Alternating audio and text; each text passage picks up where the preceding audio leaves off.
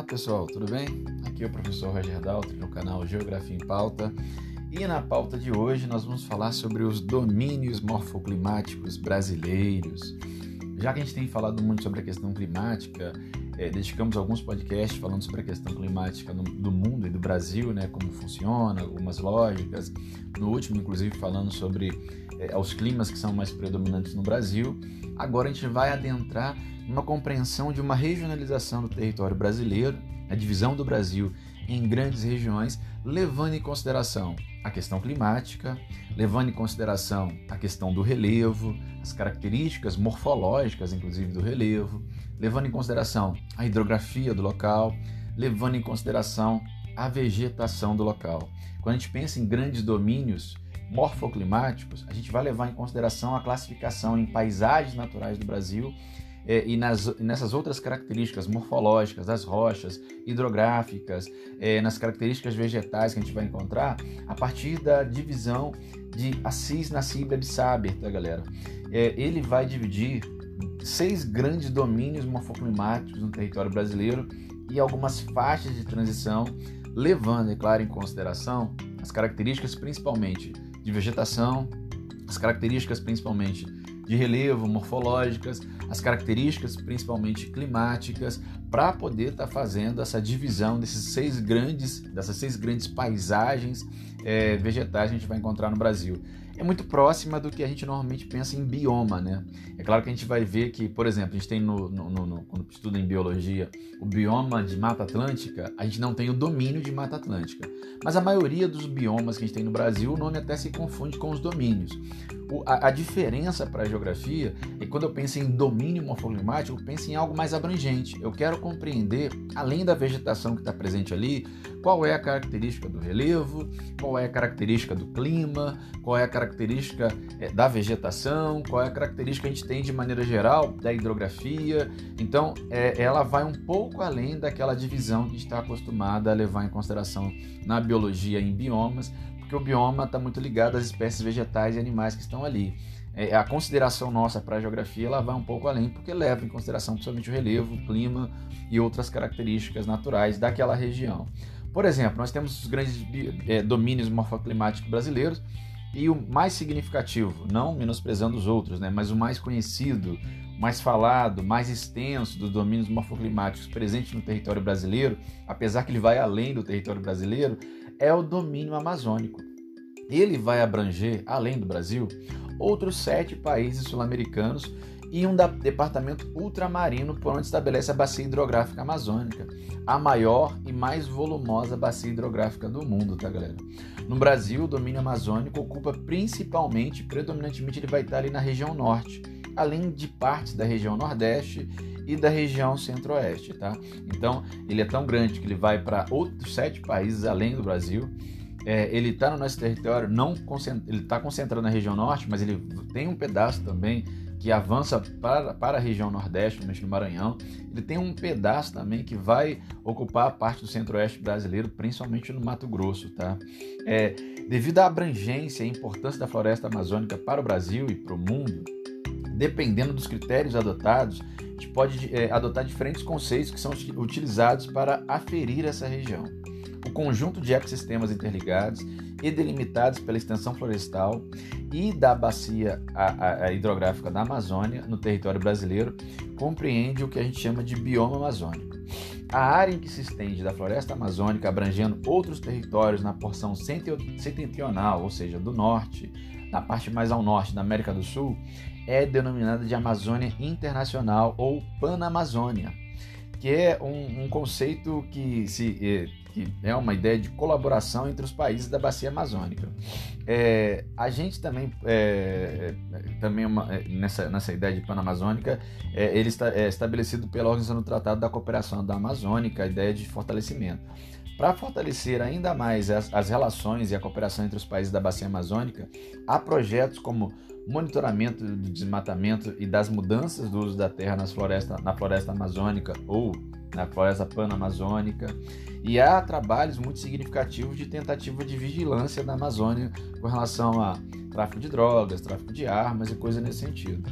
No território brasileiro, a, a necessidade de um melhor planejamento para o desenvolvimento econômico da região amazônica vai trazer para a gente a possibilidade, a necessidade, melhor dizendo, é, de, da criação de um, de um estabelecimento, de, um, de, criação de um espaço onde a gente pudesse estar trabalhando as características da Amazônia no nosso território. A gente vai chamar essa Amazônia no território brasileiro de Amazônia Legal. Ela corresponde a quase 5 milhões de quilômetros quadrados, que dá mais de 60% do território nacional e abrange as principais comunidades é, indígenas que a gente tem no nosso território, muitas comunidades influenciadas pela bacia amazônica. E assim, não se restringe somente aos limites de florestas úmidas, tá, galera? Eu acho que isso é uma coisa importante pra gente. Uma outra coisa, uma outra ilusão que a gente tem é que aparentemente a floresta amazônica ela é simplesmente homogênea, tá, galera? Numa ideia de uma visão aérea, a gente tem essa, essa, essa falsa impressão. É, aparentemente ela é homogênea, latifoliada, perinófila e ombrófila. Só que ela vai esconder em, nessas copas dessas árvores, que são maiores, que são mais altas, vários estratos diferentes. E a gente vai ter que estar tá levando em consideração que normalmente, quando a gente pensa na floresta amazônica, a gente vai dividir ali pelo menos três é, estratos é, vegetais diferentes, com uma mata de terra firme, com essas árvores mais altas, em lugares onde normalmente os rios amazônicos eles não conseguem levar no período de cheia, a água não chega nessa região. Nós vamos ter é, uma mata de várzea, que é onde você tem ali uma região onde no período mais seco, onde tem menos chuva, apesar de chover constantemente na região, é, essa área não é inundada. Quando entra o período da vazante, da cheia dos rios amazônicos, essa área é inundada. Então é, é uma coisa sazonal, né? Uma região onde a floresta ela se adaptou a um momento onde os rios ocupam a parte territorial e um momento onde os rios ficam dentro de sua margem, dentro do seu leito. Então essa margem, essa, essa mata que está adaptada a essa sazonalidade, um momento está dentro da água, outro momento está em terra firme, é a mata de, de, de, de várzea e nós temos um outro extrato vegetal que a gente chama de mata de igapó, que é aquela que está sempre dentro d'água. São espécies vegetais, são tipos de plantas que estão adaptadas à quantidade muito grande de água, porque elas estão dentro de água, dentro d'água, independente da época do ano. Então, pelo menos esses três estratos vegetais é importante a gente estar tá fazendo a separação.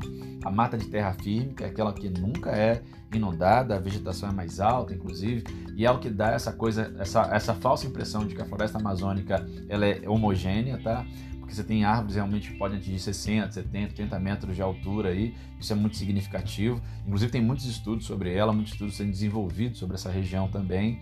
A mata de várzea, que se adapta à sazonalidade, ora dentro, de, dentro d'água, ora em terra firme, e a mata de igapó, que está constantemente dentro dessa região que a gente chama de é, essa região mais higrófila, que é essa região onde a água está ali presente o tempo todo, tá?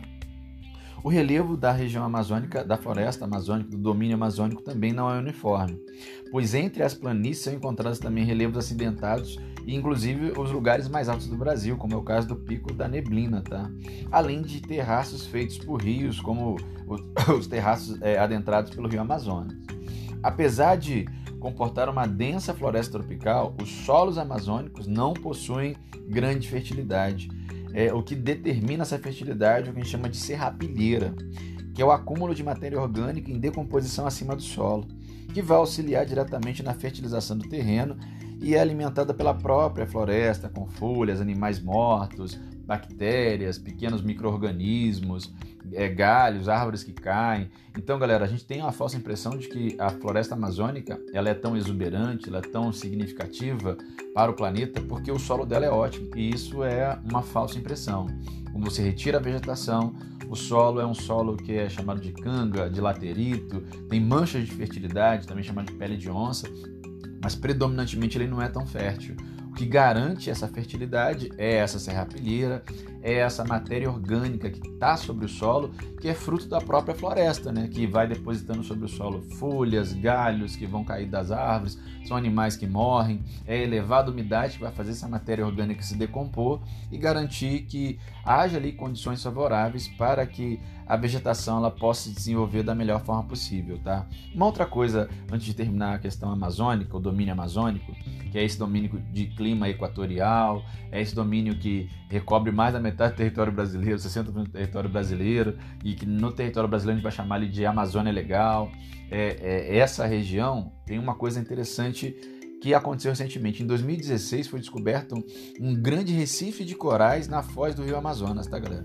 Devido à fragilidade dos corais e à instabilidade de luz dessa região, claro, da salinidade e outros fatores, a foz de um rio é considerada imprópria para o estabelecimento desse tipo de animal, dos corais, tá?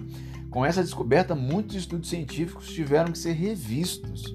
Então, como a gente encontrou na foz do rio Amazonas, já lá na sua confluência com o Oceano Atlântico, uma grande barreira de corais, um recife de corais, a gente começou a, a, a ter que redesenhar alguns estudos científicos que não consideravam ser possível esse tipo de animal existindo na foz de um rio. Olha só que interessante, tá? Então, são coisas para a gente poder pensar aí.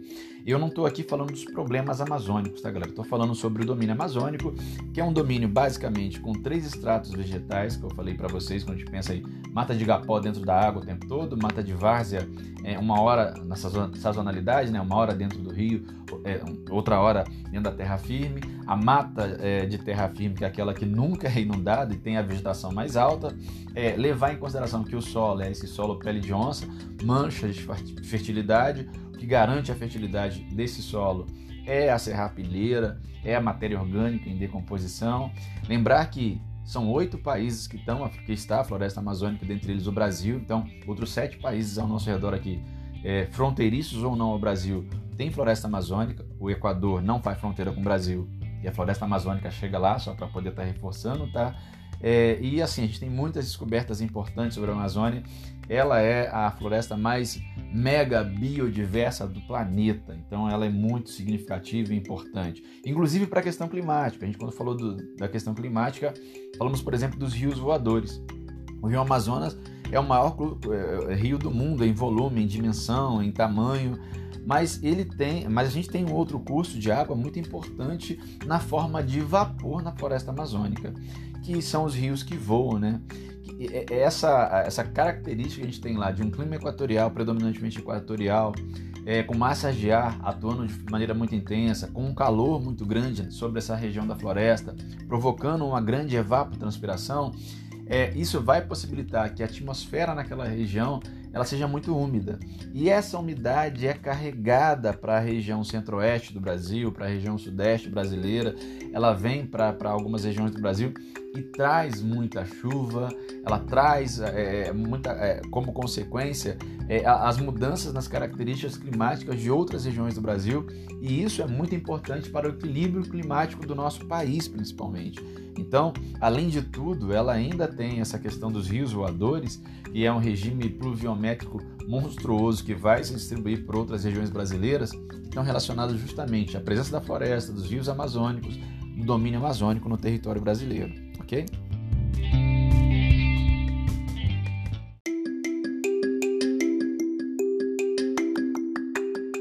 galera, além do domínio amazônico, nós temos outros cinco domínios que são significativos e importantes para a gente quando a gente pensa em domínios morfoclimáticos, tá? O domínio dos cerrados, que é um conjunto de ecossistemas que vão formar, que vão ocupar, melhor dizendo, um quinto do território brasileiro. É, nele, predominantemente, a gente vai ter arbustos e árvores de baixo e médio porte, além de espécies rasteiras. Esse bioma é classificado como uma savana, é a savana do Brasil. A gente ouve falar muito da savana africana, mas nós temos uma savana aqui também que a gente vai chamar de cerrado brasileiro. Contudo, a nossa savana se configura como bastante diversa e mesclada, né?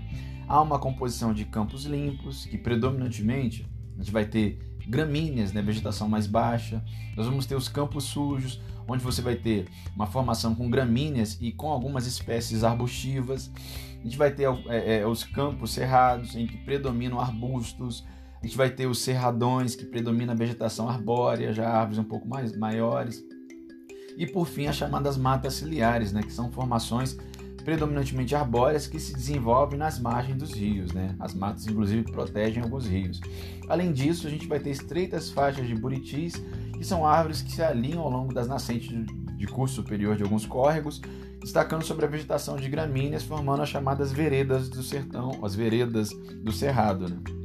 O cerrado ele vai ocorrer principalmente nos solos ácidos do Planalto Central brasileiro, é, com suas formas de relevo bastante características, que são as chapadas. Né?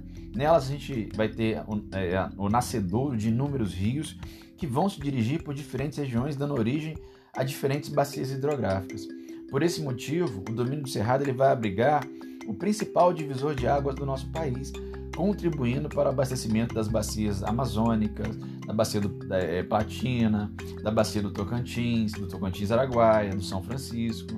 Lá a gente vai ter um regime pluviométrico marcado por duas estações bem distintas. É, metade do ano é chuvosa, entre outubro e abril, é, é, é, entre outubro e março, e a outra metade é bastante seca, de abril a setembro. Então a gente vai ter uma estação chuvosa e outra estação seca, e a vegetação vai se adaptar a isso. Durante a estiagem, ocorre no Cerrado uma prática de queimada frequentemente utilizada na expansão da agro agropecuária. As cinzas é, é, vão fornecer nutrientes que são benéficos aos ecossistemas em que predominam as vegetações rasteiras e arbustivas. Quando elas ocorrem de maneira intencional, as queimadas elas vão provocar um desequilíbrio ao ecossistema. É importante que a gente saiba que a queimada, que acontece muito frequentemente nessa região do Cerrado brasileiro, da savana brasileira, principalmente na região centro-oeste do Brasil, ela é, é, em alguns casos, ela é benéfica ao solo, porque ela pode trazer ali, de maneira geral, é, para a vegetação e para o solo, uma, um rejuvenescimento desse solo, dessa vegetação. Quando ela ocorre naturalmente, porque a gente tem tipo de vegetação no Brasil que espontaneamente, no período mais seco, ela pega fogo, ela entra em combustão. Só que quando ela está associada à prática agropecuária de uma maneira muito intensa, de maneira intencional, é, ela pode provocar problemas severos ao solo, à vegetação, a perda progressiva da, da produtividade agrícola e, infelizmente, poder provocar com que esse solo, essa vegetação se perda, se perca de, de maneira quase que definitiva. Então a gente tem que tomar cuidado com esse tipo de queimada, principalmente a queimada intencional que vai acontecer no centro-oeste brasileiro, predominantemente, principalmente no estado de Mato Grosso, tá galera? Nós temos um outro domínio importante no nosso território que é o domínio das caatingas. O Nordeste brasileiro possui uma, a, a extensão semiárida é, mais a, a, habitada do planeta. Apesar das condições climáticas serem bastante desfavoráveis para o é, estabelecimento de culturas e criação de animais, nós vamos ter nessa região, na região do, do, da Caatinga brasileira, no semiárido nordestino, é, muita gente vivendo nessa região. Claro que para além da região Nordeste, nós temos ali o Norte de Minas Gerais, onde a gente vai ter também o estabelecimento de um domínio de caatingas, submetido também a um clima semiárido com verões chuvosos e invernos secos. Gente, muita, muitas pessoas acreditam que na caatinga, no semiárido brasileiro, não chova.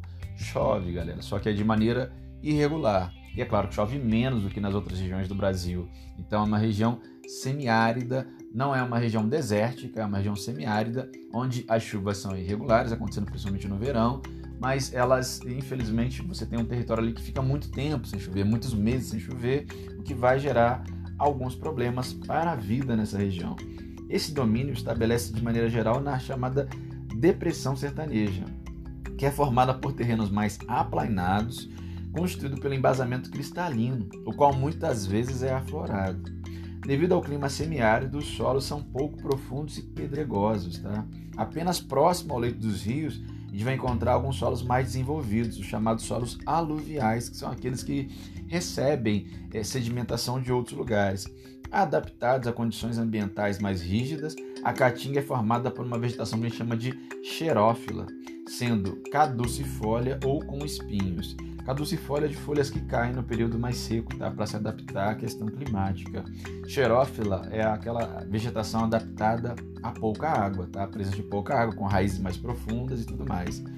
É, muitas vezes as plantas dessa região, do clima semiárido, da caatinga, elas em vez de ter folha, elas vão ter espinhos, que tem o objetivo de reduzir a evapotranspiração para que a planta possa perder menos água, tá? E ela poder sobreviver no período mais seco, naqueles meses onde a estiagem ela é, é, é uma marca característica. A drenagem na porção semiárida das caatingas é marcada pela presença de rios intermitentes, que são rios que secam, que desaparecem, que os leitos ficam parcialmente secos a maior parte do ano nos meses de estiagem. Né? Nos mapas físicos, os cursos desses rios são assinados com linhas tracejadas normalmente. Os rios perenes que ocorrem nesse domínio é, eles provêm principalmente de regiões mais úmidas, mantendo seu curso mesmo em períodos de estiagem. O principal rio que é perene dessa região, e aí o que é um rio perene? É um rio que não seca. O principal rio perene que vai abastecer, que vai passar por essa região de clima semiárido, é o Rio São Francisco, Velho Chico, que é o principal rio do Nordeste brasileiro, um dos principais rios do Brasil, tá? Ainda nesse domínio, a gente pode encontrar relevos acidentados, relevos mais elevados, como os relevos residuais, como inselbergs. É, a gente vai encontrar regiões onde você encontra chuvas orográficas, regiões com de chapadas, regiões de, de planaltos, de platôs, de serras. É, a gente tem várias características diferentes. Na, na, na, questão climática, é muito comum você ter barlavento nessa região, onde é, é, tem a ocorrência dessas chuvas orográficas, sotaventos nas regiões mais, é, na porção mais semiárida, que vão ser aqueles ventos mais secos e tudo mais. Então, nós vamos ter uma região muito diversa também, tá? Ao longo de séculos, a, a Caatinga ela sofreu com diversos impactos ambientais, como pecuária extensiva, plantio de algodão nas terras mais baixas, extração de madeira, produção de banana, ocupação irregular de vertentes de rios é, e de relevos mais acidentados. E é hoje onde você vai encontrar, onde nós vamos encontrar de maneira geral, a população mais pobre do Brasil, a população que sofre com os maiores problemas é, socioeconômicos do nosso país, fruto de falta de política pública e de outros problemas muitos, tá? Mas chama atenção que é uma vegetação muito interessante, que quando vem o período da chuva ela se floresce, ela se fortalece e ela sofre muito com os preconceitos e o estereótipo que se criou ao longo do tempo com o sertanejo e com quem vive nessa região.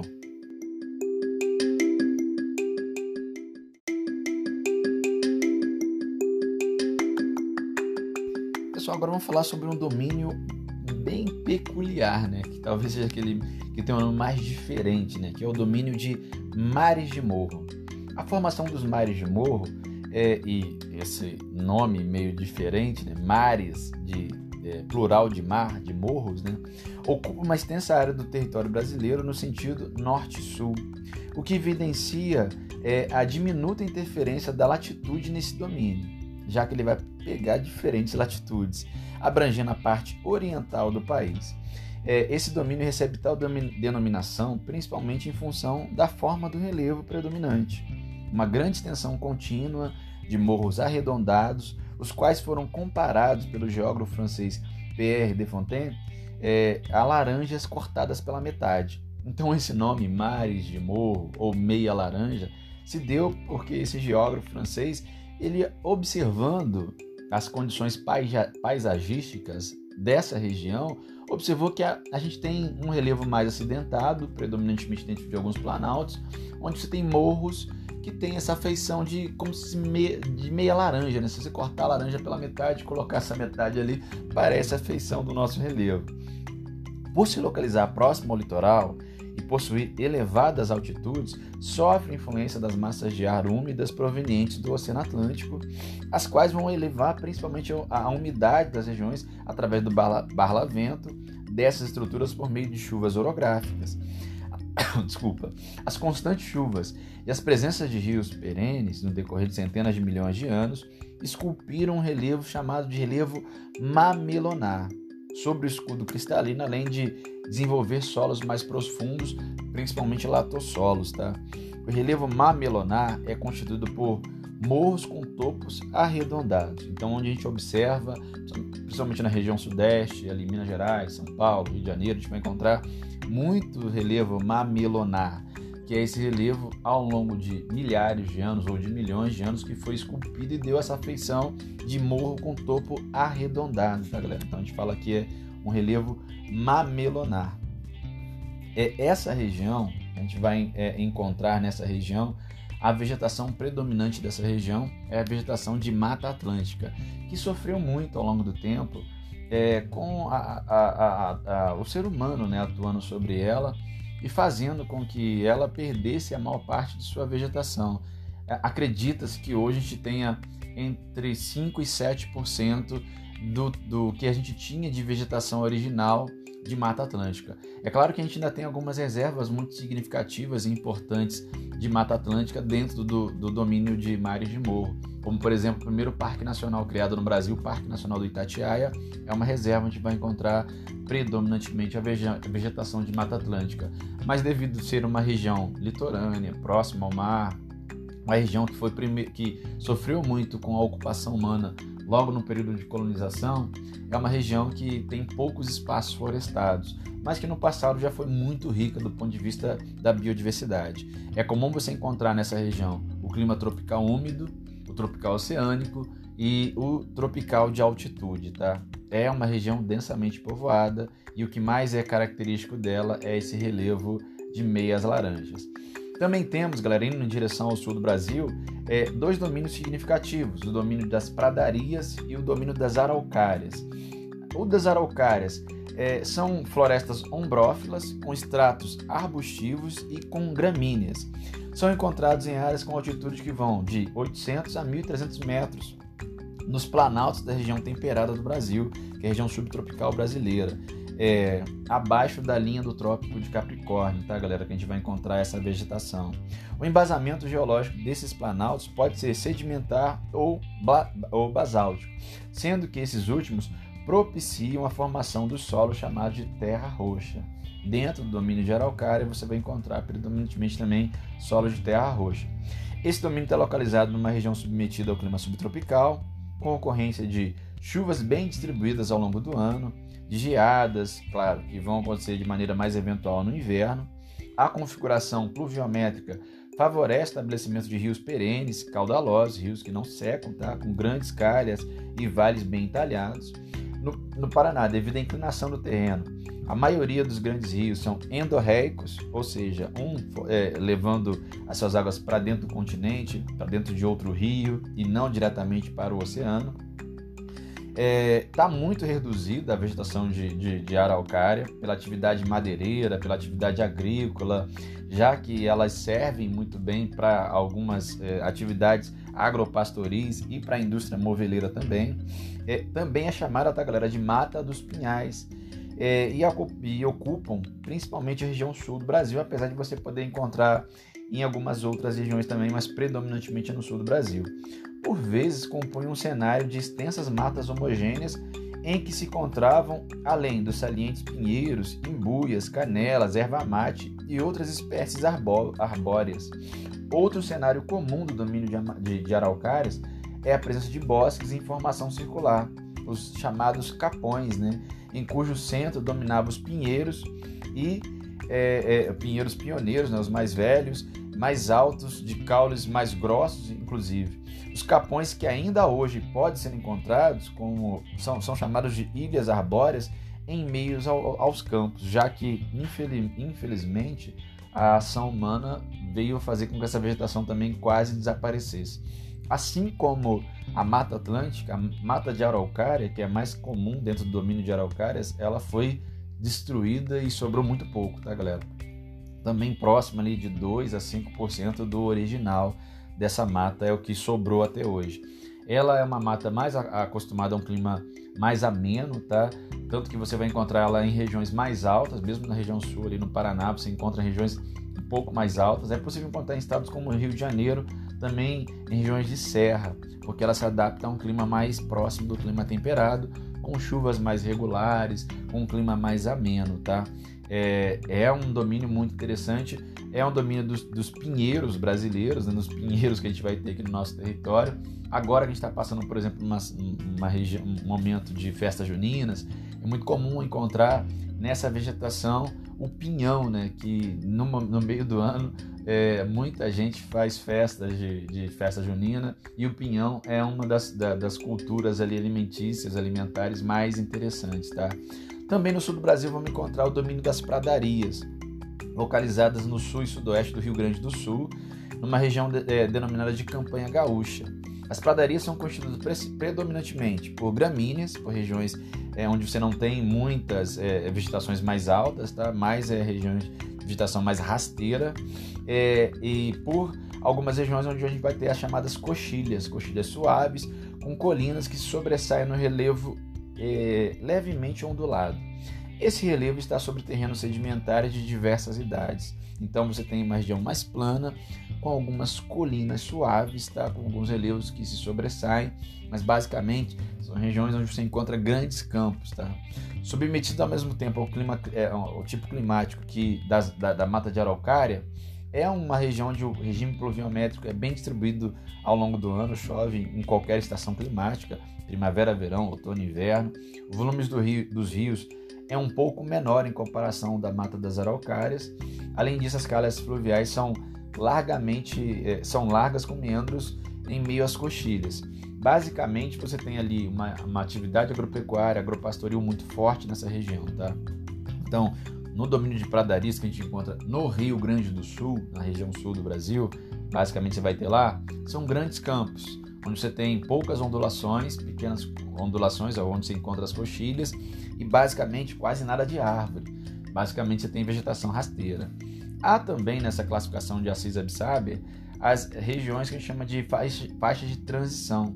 Nós temos algumas faixas de transição que eu acho que vale a pena falar sobre elas, principalmente a Mata dos Cocais, que vai estar entre o clima mais seco do Brasil e o clima mais chuvoso do Brasil, entre a floresta amazônica e é, a Caatinga, entre o domínio amazônico e o domínio da Caatinga, você tem ali a Mata dos Cocais, onde você vai ter muitos babaçoais, carnaubais, é, é, você tem ali uma vegetação, principalmente no Maranhão, que é adaptada a essa transição climática, né?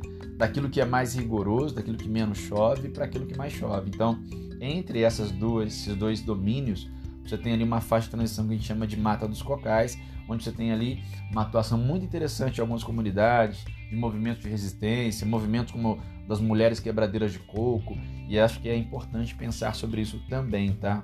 Dentro do Nordeste, dentro do Maranhão, predominantemente, tá bom, galera? Além disso, tem é, o Pantanal Mato Grossense, que é uma faixa de transição interessante, é, onde você tem a, a, planície alagável, a maior planície alagável do planeta, acho que é importante falar também sobre ela, os mangues, os manguezais, que são é, berçários de diversas espécies, também é uma região é, de, de, de transição significativa, que eu acho que vale a pena a gente também pensar sobre ela. É, você tem outros lugares de transição entre os domínios, entre uma característica que é predominante no domínio e a característica predominante em outro domínio. Então, várias zonas de transição, como é, as praias, as regiões de dunas, que você vai encontrar no território brasileiro. Mas, basicamente, nós vamos encontrar seis grandes domínios naturais no Brasil por essa classificação de Cisabissabe. O domínio da Amazônia, o domínio dos Cerrados, o domínio das Caatingas, o domínio de mares de morro, o domínio das araucárias e o domínio das pradarias, tá? Então, é importante que a gente pense sobre eles porque eles têm característica climática própria. Por exemplo, quando a gente pensa lá na Amazônia, no domínio amazônico, clima equatorial, também clima tropical, porque é muito grande, né? Vegetação que se adapta àquilo, hidrografia extremamente rica, solos que têm alguns problemas. Você tem alguma, alguns acidentes que possibilitam algumas elevações, como a gente falou aqui do, do pico da neblina. É, quando a gente pensa no, no cerrado brasileiro, adaptado a duas estações climáticas, uma hora chove, outra hora é seco. É, então você tem um momento de secura extrema, outro momento de bastante chuva, a vegetação se adapta àquilo. O cerrado é a nossa savana, tem uma diversidade é, natural muito grande, com diferentes tipos de espécies, principalmente aquelas espécies que a gente vai ter ali adaptadas a um solo mais ácido, que a gente encontra na região mais central do Brasil. Tem os principais divisores é, do relevo brasileiro, com um importante nascente de rios, principalmente da, da, da bacia platina. Então vale a pena pensar sobre esse cerrado brasileiro, as características desse cerrado brasileiro. Nós temos domínio de mares de morro, que vai recobrir uma região mais próxima ao litoral brasileiro, mais um pouco mais acidentada, onde você tem ali relevos de, que a gente chama de mamelonares, que são de topo, morro de topo mais arredondado. Tem muita gente. É uma vegetação, possui uma vegetação de Mata Atlântica que foi condicionada a uma ocupação humana que sobrou muito pouco, com poucas reservas, mas que era muito rica no passado e tudo mais. As caatingas, o, o domínio de caatinga que está lá na depressão sertaneja, que vai ter como característica geral um clima mais severo, que chove no verão, mas que permanece 7, 8 meses sem cair uma gota d'água.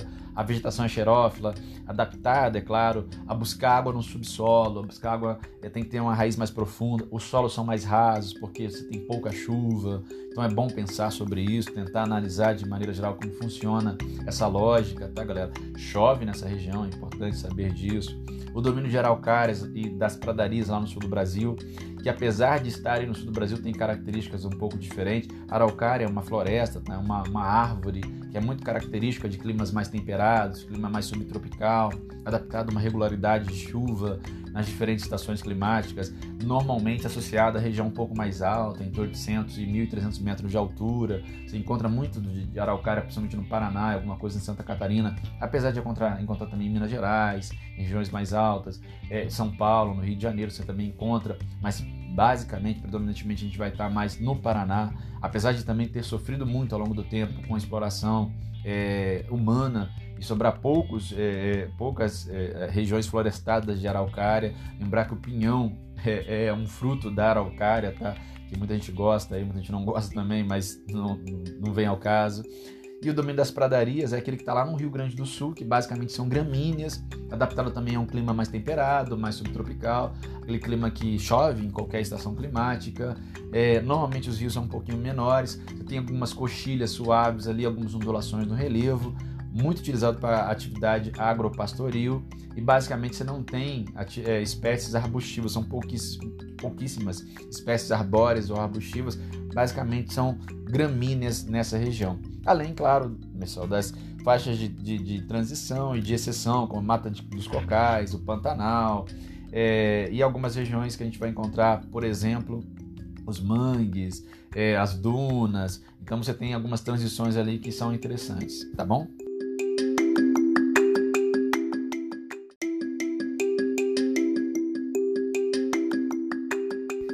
galera, para finalizar, falar rapidamente sobre hotspots é, da biodiversidade brasileira. O que, que são hotspots?